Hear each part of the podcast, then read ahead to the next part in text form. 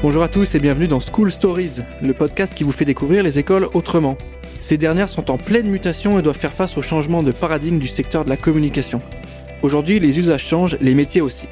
Et quels sont les nouveaux enjeux de la communication? Comment relever les défis du numérique? Quelles solutions pédagogiques pouvons-nous apporter aujourd'hui? C'est pour répondre à toutes ces questions que nous allons interroger les différentes écoles du secteur. Et dans ce nouvel épisode, nous recevons aujourd'hui Pascal Gros, qui est chef de projet employabilité au sein de l'école ISTC. Donc après une longue carrière euh, passée dans le journalisme, puis celui de la communication, Pascal accompagne aujourd'hui les étudiants dans leur parcours professionnel ainsi que leur développement. Euh, merci Pascal d'être avec nous aujourd'hui. Mais je vous en prie, c'est un vrai plaisir. Et dans cet épisode, nous allons tenter de répondre à la question suivante. Qu'est-ce qu'un bon manager de la communication? Pour cela, on va commencer avec une définition assez simple. Est-ce que Pascal, tu peux nous donner ta définition du manager en tant que tel? Alors en fait, un bon manager va travailler sur deux niveaux. Alors tout d'abord, il va être le guide, l'entraîneur. On peut dire que ça va être le motivateur de l'équipe qui l'encadre. Ça va être à lui de créer les conditions de la réussite de pour chaque membre de son équipe. Et ce qu'on peut dire, c'est que c'est fini le temps où un manager jouait les petits chefs. Même si malheureusement ça existe encore globalement dans les entreprises. En fait, le manager va faciliter, il va inspirer, il va mobiliser moi, je fais le parallèle un petit peu avec un entraîneur de haut niveau. Aujourd'hui, un entraîneur de haut niveau, pour être crédible, il faut soit qu'il justifie d'une expérience ou soit de compétences qui sont reconnues par ses joueurs. Et derrière, les joueurs et l'entraîneur vont le suivre. Ça, c'est la première dimension du manager aujourd'hui, le côté coach et guide. La deuxième dimension qui pour moi est aussi essentielle, c'est une mission de conseil. En fait, un bon manager, c'est quelqu'un qui va être en contact régulier avec la direction. Et là, son job, c'est de la conseiller. C'est-à-dire qu'il doit comprendre la stratégie de l'entreprise, mais il doit aussi apporter des réponses concrètes pour augmenter le chiffre d'affaires, pour améliorer les process et bien d'autres choses encore. Donc en fait, un bon manager doit être capable de dire non à son patron et de lui proposer des solutions alternatives. Ce n'est pas un simple exécutant, c'est aussi un conseiller de haut niveau. Et justement, tu me parles de conseils, tu me parles d'accompagner les dirigeants. Par quoi ça passe aujourd'hui? Parce qu'on sait que le numérique amène son lot d'évolution, ses nouveaux outils, ses nouvelles manières de faire. Comment le métier de manager de la communication évolue aujourd'hui en 2021 alors, avant toute chose, et là on est au cœur de notre pédagogie à l'ISTC, pour nous, un bon manager doit maîtriser les enjeux stratégiques du numérique. Mais il doit aussi rester en veille par rapport aux évolutions des pratiques des consommateurs. Alors, on va prendre un exemple simple. En six ans, en France, le chiffre d'affaires réalisé sur Internet a doublé aujourd'hui il dépasse les 100 milliards d'euros par an. Et la France est le deuxième marché en Europe et le cinquième au niveau mondial. C'est absolument énorme. Et cela n'est pas prêt de s'arrêter. En fait, la Covid a transformé profondément les modes de consommation. Aujourd'hui, les Français achètent de plus en plus sur des circuits courts, ils achètent de plus en plus sur Internet, et donc, par exemple, ils se fient de plus en plus aux avis des autres consommateurs. C'est ce qu'on appelle le marketing de recommandation. Et d'après, par exemple, les dernières études, 9 clients sur 10 sont influencés par les avis positifs. Là, je viens de vous parler du marketing de recommandation, mais un bon manager doit aussi connaître toutes les potentialités que lui offrent les outils d'aujourd'hui. Alors, je vais prendre des exemples parce que euh, on va pas pouvoir faire euh, un inventaire à l'après-vert, mais par exemple avec les data, les fameuses bases de données, le manager va pouvoir analyser les pratiques de consommation et ainsi proposer de nouvelles expériences immersives à ses fidèles, à ses followers, à ses acheteurs, que ce soit sur Internet ou que ce soit sur les magasins. Prenons un autre exemple les consommateurs utilisent de plus en plus la voix pour commander sur leur smartphone, pour faire des recherches sur Google. Concrètement, comment une société s'adapte à cette transformation? Eh bien, aujourd'hui, ça porte un nom, c'est le marketing vocal, qui est un des enjeux majeurs pour fidéliser et conquérir les clients. Autre domaine d'expertise dans lequel vont vouloir travailler les acteurs de la communication du marketing, le e-commerce, le web, qui aujourd'hui est incontournable.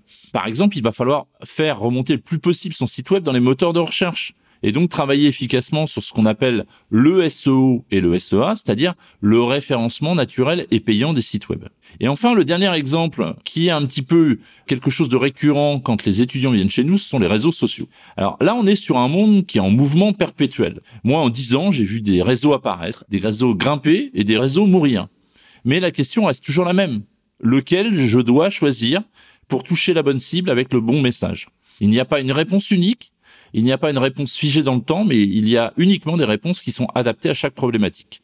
Donc en fait, pour résumer, un bon manager de la com va réfléchir à la bonne stratégie et développer les actions les plus efficaces pour atteindre ses objectifs et ses cibles. Donc là, tu m'as parlé des compétences euh, techniques, des compétences liées à l'expertise numérique. Euh, on sait que pour être un bon manager dans la communication, il faut maîtriser ces enjeux-là. Par ailleurs, il faut aussi maîtriser et avoir ce qu'on appelle des soft skills, donc des compétences qu'on va dire plutôt humaines. Qu'est-ce que tu pourrais nous dire sur ces éléments-là et comment un manager de la communication évolue dans l'entreprise? Quelles compétences humaines, quelles soft skills doit-il avoir? Alors, c'est clair que les soft skills aujourd'hui, euh, c'est quelque chose de d'essentiel dans un recrutement. Moi, dernièrement, j'ai eu une entreprise au téléphone qui me proposait un poste pour un de nos alternants et je lui pose la question, mais quelles sont les compétences que vous recherchez? Et moi, je m'attendais à ce que la personne me réponde, oui, je voudrais qu'il soit bon en PAO, je voudrais qu'il soit bon euh, sur le référencement, et ainsi de suite. Elle me dit, non, non, je veux qu'il soit force de proposition, je veux qu'il soit agile. Voilà. Donc, en fait, aujourd'hui, les soft skills sont vraiment importants. Donc, pour rebondir sur ta question, aujourd'hui, en fait, tout bouge sans arrêt dans notre monde en pleine mutation. Et ça, c'est passionnant. Et donc, pour moi, la première qualité d'un bon manager dans la communication et le marketing, c'est d'être curieux. Un bon manager doit être une sentinelle, un observateur, un capteur de tendance. Sinon, il est très vite hors du coup. Et c'est ce qui est passionnant dans ce métier. On apprend sans cesse, on se renouvelle. La deuxième qualité pour moi, c'est un bon manager de la communication doit savoir prendre du recul. Il doit savoir avoir un esprit critique afin de remettre en perspective les choix opérationnels de son entreprise par rapport aux objectifs visés. Et enfin, une notion qui pour moi est hyper importante, il doit être agile pour s'adapter aux évolutions managériales, économiques, sociétales. On peut les lister, elles sont très longues. Et la Covid nous l'a montré il n'y a pas très longtemps. En quelques mois, il a fallu s'adapter aux nouvelles pratiques de consommation, mais aussi réorganiser le management dans les entreprises. Et là encore, si on voit le côté pile de cet euh, événement, c'est encore passionnant. Donc là, ce qu'on comprend, c'est que pour toi, un bon manager de la communication, c'est quelqu'un qui est à la fois sur l'opérationnel, mais pas que. C'est-à-dire qu'il est capable de mettre en pratique des choses, mais il est aussi capable de comprendre l'évolution des méthodes, l'évolution des process, et mettre à jour son logiciel euh, interne, entre guillemets, et comprendre un peu mieux les nouvelles tendances et les nouvelles mécaniques, c'est ça? C'est-à-dire qu'en fait, il doit, quand on parle de compréhension des nouvelles tendances, il y a deux niveaux, à mon avis, qui sont importants. Le premier, c'est de rester en phase avec les évolutions des pratiques des consommateurs.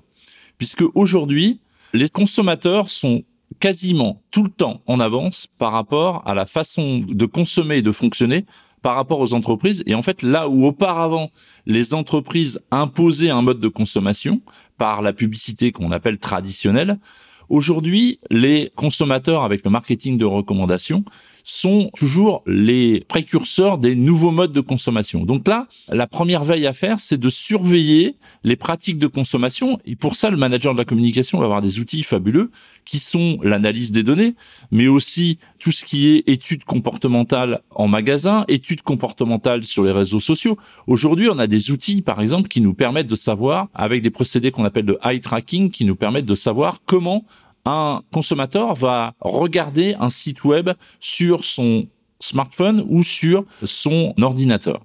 À ce sujet, puisqu'on parle de smartphone et de d'ordinateur, aujourd'hui on a vécu euh, au cours des dernières années une grande révolution. Auparavant, les sites web des entreprises étaient conçus d'abord sur ordinateur, puis adaptés sur smartphone. Aujourd'hui, on commence par concevoir les sites web sur des smartphones et après, on les adapte aux euh, ordinateurs. Pourquoi?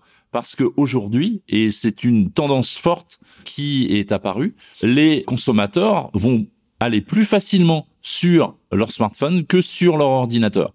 Une nouvelle évolution est en train d'apparaître dans ce domaine, c'est que, par exemple, aujourd'hui, les écrans dans les maisons vont-ils remplacer les smartphones? Comment, aujourd'hui, on va utiliser les écrans dans les maisons pour pouvoir interagir avec le consommateur. Donc voilà, des tendances de consommation qui bougent, et c'est là où ça va être important pour le bon manager de la communication d'être en veille par rapport à tout ça. Et après, il va devoir également être en veille par rapport aux évolutions techniques. Parce qu'aujourd'hui, ça, ça bouge à une vitesse très, très, très, très rapide.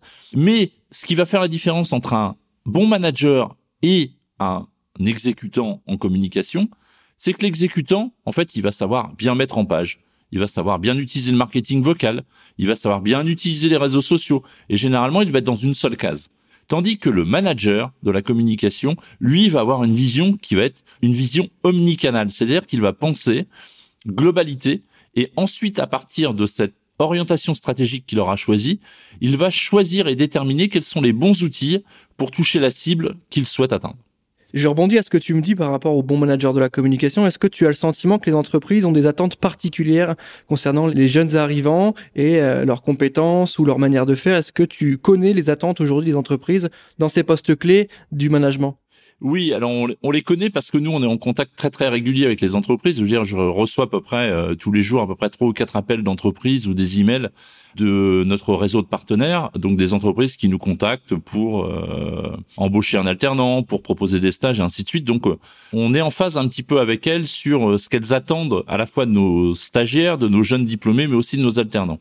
Alors en fait, euh, les réponses vont être euh, différentes selon souvent la taille des entreprises, leur euh, histoire, leur ancienneté et leur secteur d'activité. Je vais prendre un exemple simple. On a beaucoup de startups actuellement qui nous contactent pour des postes d'alternants. Et là, en fait, on est face à deux types de startups. On a des startups qui sont très opérationnelles dans leur domaine d'activité et qui recherchent une expertise forte en matière de communication et de marketing. Donc, ils veulent vraiment quelqu'un qui soit capable d'élaborer avec eux une stratégie et de mettre en place derrière un plan d'action avec des outils efficaces mais également des outils optimisés, notamment sur le plan budgétaire. Et c'est pour ça que, notamment nos étudiants, on les forme sur les problématiques budgétaires de la maîtrise des dépenses de communication. Donc ça, ça va être le premier exemple de startup. Deuxième exemple de startup, on va avoir une startup. Là, j'en ai eu une dernièrement qui euh, existe depuis trois ans, qui fonctionne bien. C'est un quatuor de dirigeants et dans le quatuor de dirigeants, il y a quelqu'un qui est issu du marketing, donc il maîtrise bien tous les codes. Et lui, en fait, ce dont il a besoin, c'est d'un étudiant qui va euh, l'aider à construire le discours de marque de son entreprise, de sa startup, et qui va l'alimenter sur les différents réseaux sociaux. Donc ça, c'est le cas des startups. Après, si on prend euh, le cas de grandes entreprises ou de PME, alors là, on va voir des cas de figure complètement différents, puisque souvent dans ces grandes entreprises ou dans ces PME, on va retrouver des dirigeants opérationnels qui vont être un peu plus âgés, c'est-à-dire qui vont avoir 35, 40, voire 50 ans. Et ces gens-là, en fait, vont faire appel à nos étudiants en alternance ou en master ou en stage pour des raisons complètement différentes.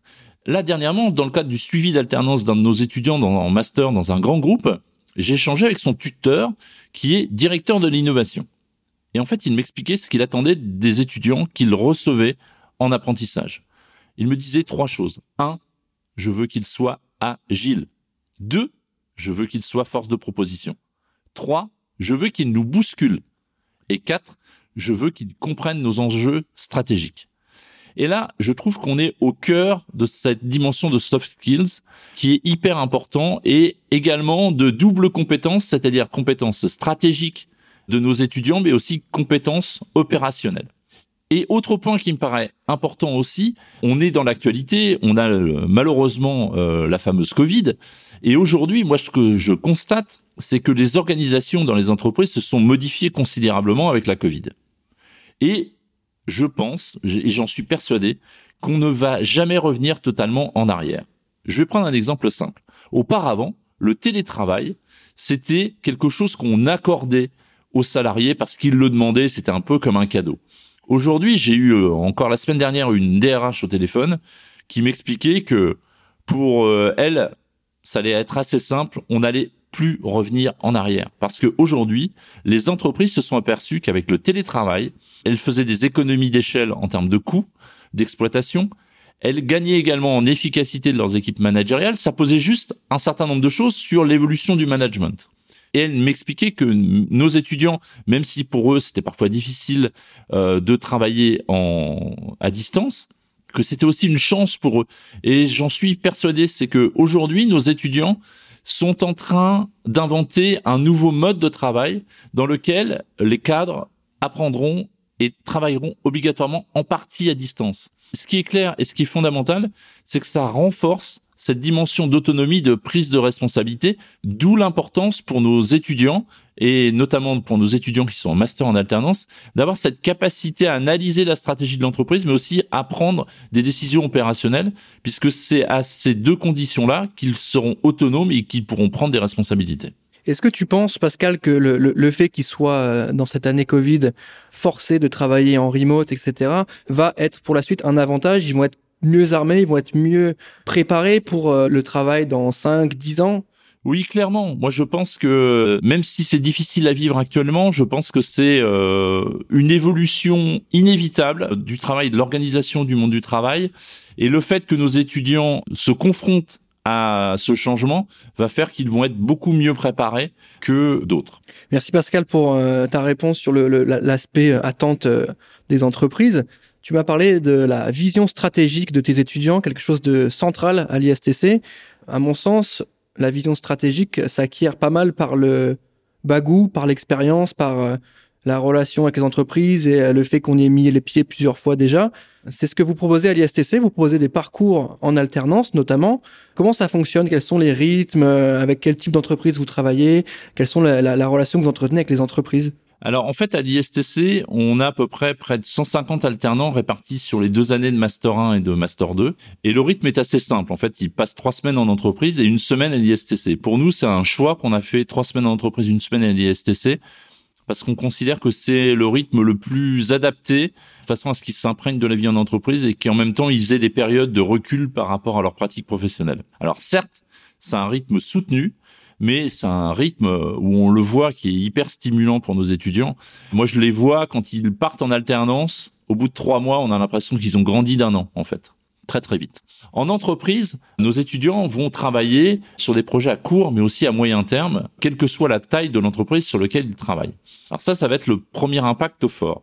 Après, le deuxième impact fort, on sait très bien qu'un étudiant qui peut afficher à la sortie en master deux ans euh, d'alternance et c'est assez simple, en fait, il renforce son employabilité sur le marché du travail. Ce qui va être hyper important ensuite pour chacun d'entre eux pour trouver un job une fois leur master obtenu.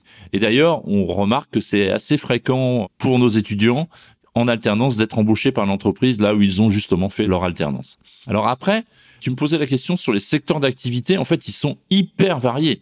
On a euh, des gens qui vont être euh, dans un musée à Versailles, d'autres qui vont être dans un grand groupe international à Lille, d'autres qui vont être euh, dans une euh, marque très connue euh, d'un groupe sportif à Hendaye, d'autres qui vont être dans des startups, sur des métiers qui vont aller de community manager à chargé de communication, responsable événementiel, responsable du brand content et ainsi de suite. En fait, on a des, des possibilités hyper larges pour nos étudiants et qui sont en alternance. Et je dois dire que aussi ça c'est un quelque chose qui est important, c'est que généralement on a plus, on reçoit plus d'offres d'alternance qu'on a d'étudiants en alternance.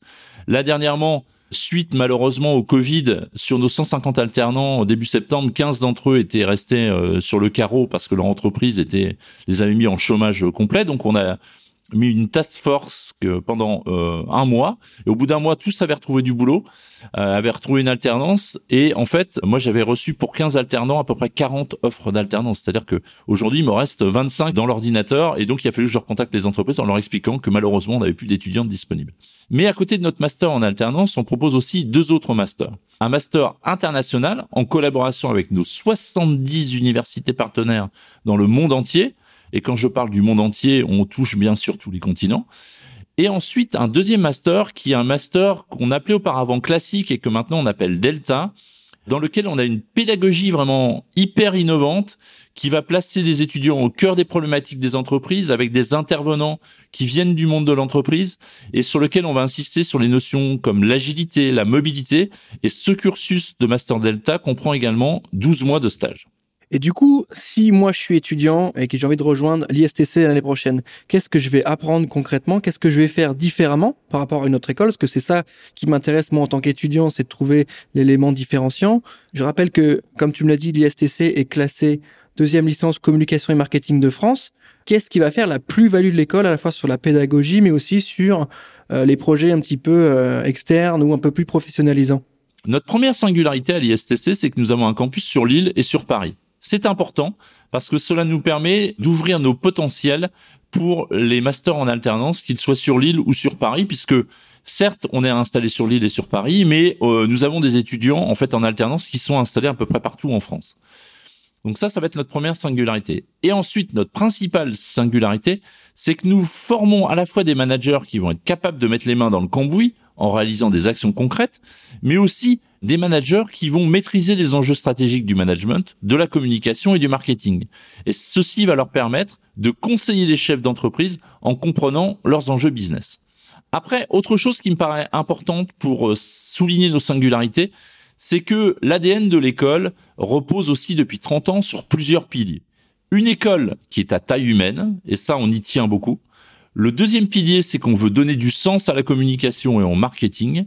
Et ensuite, nous avons une exigence forte pour créer les conditions de la réussite de nos étudiants. À titre d'exemple, nous avons un plan de développement qui s'appelle Exigence 2025 à l'ISTC et ça veut dire ce que ça veut dire.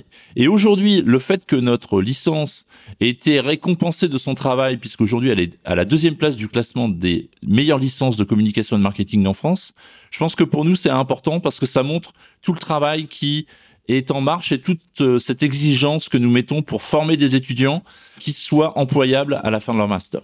Et tu me parles d'employabilité, hein, comme euh, l'intitulé de ton poste le laisse deviner. Je rappelle que tu es chef de projet employabilité. Concrètement, qu'est-ce que ça veut dire? Comment l'école et comment toi, au quotidien, tu accompagnes les étudiants euh, en tant que garant de leur réussite et euh, de leur développement professionnel? Alors moi, je suis arrivé depuis le 1er septembre à l'ISTC. J'intervenais déjà à l'ISTC sur euh, des euh, matières un peu plus techniques. Et en fait, pour moi, c'est un vrai bonheur d'être là. Et euh, j'en discutais dernièrement avec le directeur général de l'école qui m'a recruté. Et je lui avais dit que je me sentais utile. Parce qu'en fait, mon job, c'est d'accentuer l'employabilité de nos étudiants. Alors en clair, ça veut dire quoi? Concrètement, en fait, on va travailler de façon progressive avec chaque étudiant. Je dis bien avec chaque étudiant, et ça pour nous, c'est important. L'objectif, à la fin de la licence, donc à la fin des trois premières années, est d'avoir construit avec chaque étudiant son projet personnel. Que veut-il faire? Dans quel type d'entreprise souhaite-t-il travailler? Dans quel secteur d'activité? Alors ça va prendre du temps, ça va prendre trois ans, parce que nous allons les écouter, nous allons leur servir d'un miroir à travers les stages qu'ils vont faire en première, en deuxième et en troisième année. Ils vont avoir le droit de se tromper, d'explorer des pistes qu'ils ne vont pas concrétiser derrière c'est normal et c'est naturel. Parallèlement, en licence, on va les former avec des ateliers en petits groupes sur des fondamentaux comme, par exemple, concevoir un CV, savoir écrire une lettre de recommandation, préparer un entretien de recrutement, utiliser LinkedIn et d'autres ressources pour se faire connaître. Donc là, ça va être tout le travail qu'on va faire de base en licence. Après, à la fin de la licence et en master, on va poursuivre ce travail d'accompagnement, on va même l'intensifier. Tout d'abord, en fin de licence, pour ceux qui auront choisi l'alternance, on va les aider à trouver leur entreprise. Et là, on va utiliser notre réseau, car des entreprises de toute taille et de toutes origines géographiques et de tout secteur nous contactent régulièrement pour proposer des alternances. Là, notre rôle est double. En fait, on va travailler comme une agence de recrutement. D'un côté, on va analyser l'offre que nous envoient les entreprises, on va l'affiner avec eux, on va déterminer avec eux les compétences qu'ils recherchent, à la fois les compétences techniques, mais aussi les compétences soft skills des étudiants et les missions du poste. Et ensuite, une fois qu'on aura déterminé ça, on va mettre en face d'eux les étudiants dont le projet et le profil correspondent à cette offre. Donc ça, c'est dans la période charnière à la fin de la licence et le début du master. Ensuite, en master, notre objectif va être assez simple mais en même temps, ça va être un objectif soutenu et dans lequel on va intensifier l'accompagnement des étudiants sur cette problématique spécifique de l'employabilité. Notre objectif est simple en fait. Il s'agit de créer les conditions de la réussite pour que chaque étudiant, à la sortie de l'ISTC, il doit trouver un job qui lui plaise dans un premier temps, qui va correspondre aussi à son projet à trois ans. Dernièrement, je discutais avec une étudiante qui m'expliquait qu'en fait, elle, au bout de 3 à 5 ans, elle souhaitait créer son entreprise. Mais dans un premier temps, elle ne voulait pas la créer en sortant de l'école. Donc on a étudié avec elle le type de secteur, le type de métier qu'elle devait faire avant de créer son entreprise de façon à s'armer le plus possible. Et donc en master, durant la dernière année, on va mettre en place ce qu'on appelle la stratégie de sortie vers l'emploi de chaque étudiant. Là, on va le construire pendant deux ans en master et ça va s'accélérer dans les trois mois qui vont précéder leur sortie. Par exemple, dernièrement, j'avais un alternant qui souhaitait, à la fin de son alternance, donc fin juillet, rester dans l'entreprise dans laquelle il était. On a réfléchi ensemble et j'ai fait un bilan avec lui de son activité. Il va présenter ce bilan de façon proactive à son tuteur, de façon à le convaincre de le conserver à la fin de son alternance.